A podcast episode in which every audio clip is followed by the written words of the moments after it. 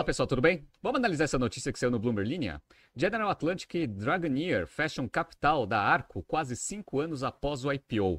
Arco uma empresa muito interessante, é até caso aqui dos cursos da BTC de Finanças Corporativas e Estratégia. É, foi fundada em 2006, desenvolveu toda uma estrutura de sistema de ensino digital, fez uma abertura de capital muito boa lá na Nasdaq, só que agora é, os fundos private equities estão querendo fechar o capital, vão fechar o capital da empresa. Vamos entender um pouco das vantagens e desvantagens de ter capital aberto e vamos ler um pouco da notícia e do porquê, das razões pelas quais os fundos estão decidindo fazer esse movimento agora. Se você gosta das nossas análises, por favor, dê um like nesse vídeo. E se você puder compartilhar as nossas análises com pessoas que possam fazer bom uso delas, a gente agradece. Bom, Deixa eu contar um pouco da história após a IPO. Como eu falei para vocês, uma empresa fundada em 2006 aqui no Brasil, desenvolveu todo um ecossistema de sistema de ensino digital para colégios, cresceu bastante e fez uma bela abertura de capital lá no final de 2018. Então, estou mostrando aqui para quem está vendo no YouTube e no Spotify, uma notícia do Infomoney no dia 27 de setembro de 2018. Vamos lá. Empresa brasileira de educação faz IPO em silêncio na Nasdaq e é o novo unicórnio. Neste momento, ela fez uma abertura de capital com o valor das ações aqui, é, inicialmente de 14 e poucos dólares aí, só no primeiro dia já valorizou, foi para 23,50 e já tinha chegado num valor de 1,2 bilhão de dólares, né? E aí, captando bastante dinheiro, ela começou a fazer a sua estratégia, executar a sua estratégia de crescimento via aquisições. Então, ó, notícia do dia 7 de maio de 2019. Arco triplica a base com compra do sistema positivo. Então, a Positivo, que tinha lá a unidade de ensino e também é muito conhecida no mercado de ações pela sua operação de hardware, né? ela vendeu, estava né? se desfazendo de alguns ativos de educação. A Arco comprou para conseguir integrar a base de alunos que eles tinham dentro do sistema digital da Arco. Né?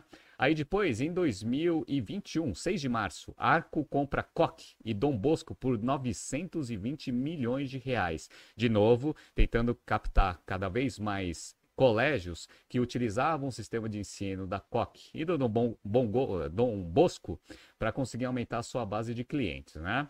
E aí, a última grande aquisição aqui, a gente também explica isso nos cursos de pricing, foi aqui, ó, 7 de outubro de 2022.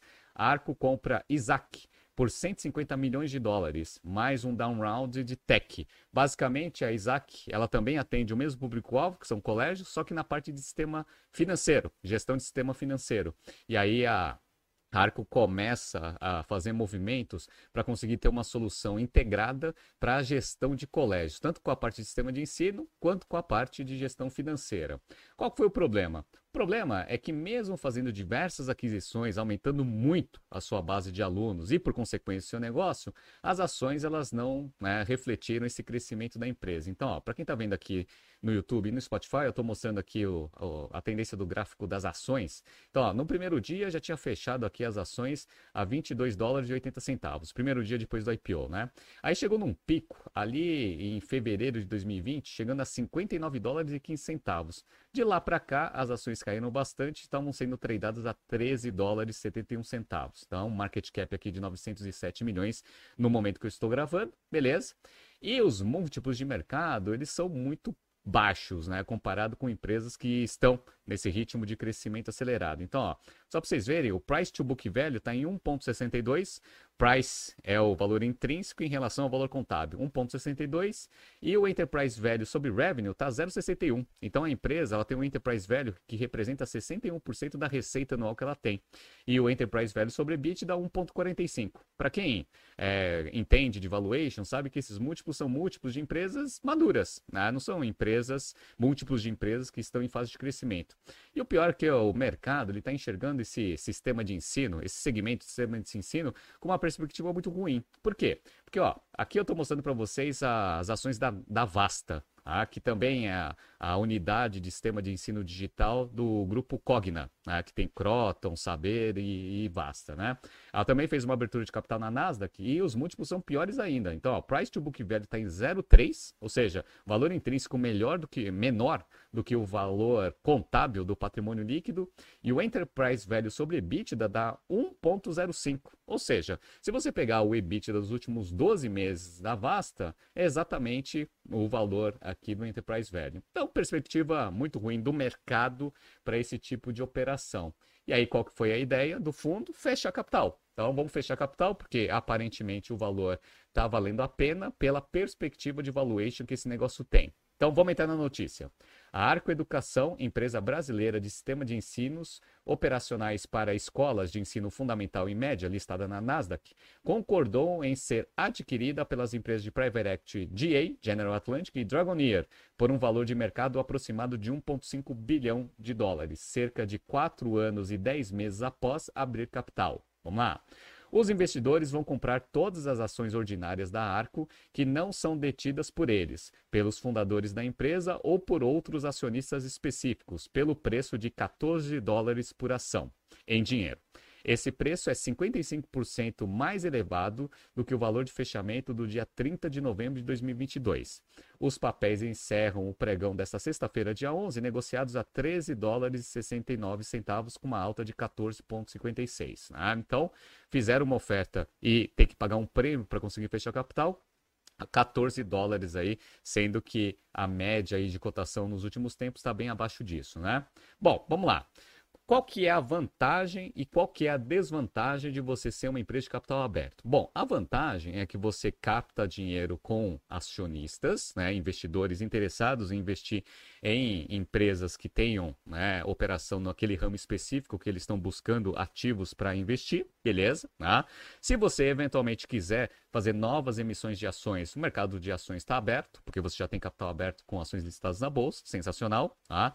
E também você tem todo aquele ganho de governança, porque para você ser uma empresa de capital aberto, você precisa ter é, ou cumprir algumas regras aí que as bolsas e o mercado de capitais exigem. Perfeito. Então tem várias vantagens aí de você eventualmente ser uma empresa de capital aberto. Qual é a desvantagem? A desvantagem é a seguinte: para você conseguir mostrar que o seu negócio é um negócio promissor, você tem que abrir toda a sua estratégia. Então, lá no site de relações com investidores, você tem que abrir todos os seus números, ah, esse é o básico, mas também toda a sua estratégia de crescimento. Isso daí, você eventualmente pode abrir informações relevantes para os seus concorrentes e, eventualmente, você pode ter a sua estratégia neutralizada de forma bastante antecipada. Então, tem vantagens e desvantagens, sem contar o custo para você manter uma empresa de capital aberto, porque tem todas as taxas das bolsas, tá? Você tem que ter uma área de relações com investidores muito pesada, beleza? Sem contar toda aquela estrutura de governança que você precisa ter para cumprir as regras, né? Então tem vantagens e desvantagens. Quando uma empresa decide fechar capital, geralmente você tem alguns aspectos importantes que pesam nessa decisão. Bom, primeiro o financeiro. Se as ações não reagiram conforme você tinha expectativa na abertura de capital, parece que o mercado não está enxergando todo aquele valor que você via no passado. Esse é um. Tá? O outro é que você deixa de ter que se explicar para o mercado em todos os movimentos que você vai fazer de forma trimestral e deixa de abrir informações para os concorrentes também. Tá? Então, em, em termos estratégicos, você ter uma empresa de capital fechado te traz muito mais flexibilidade de fazer tudo que você tem que ser feito, que precisa ser feito na sua visão, tá? sem precisar se explicar para o mercado e ter todo aquele impacto negativo, às vezes, de uma estratégia que no curto prazo pode ter um resultado financeiro não muito atrativo, mas que no médio e longo prazo vai gerar bastante valor. Então tem essa, é, é, esses fatores aí que provavelmente devem ter pesado na tomada de decisão de fechar a capital da Arco, né? Vamos entrar aqui na notícia que eles, eles listam alguns é, pontos interessantes. Então vamos lá. Ao fechar o capital, a empresa também deixa de pagar taxas para a Nasdaq e reduz gastos regulatórios, como eu falei para vocês.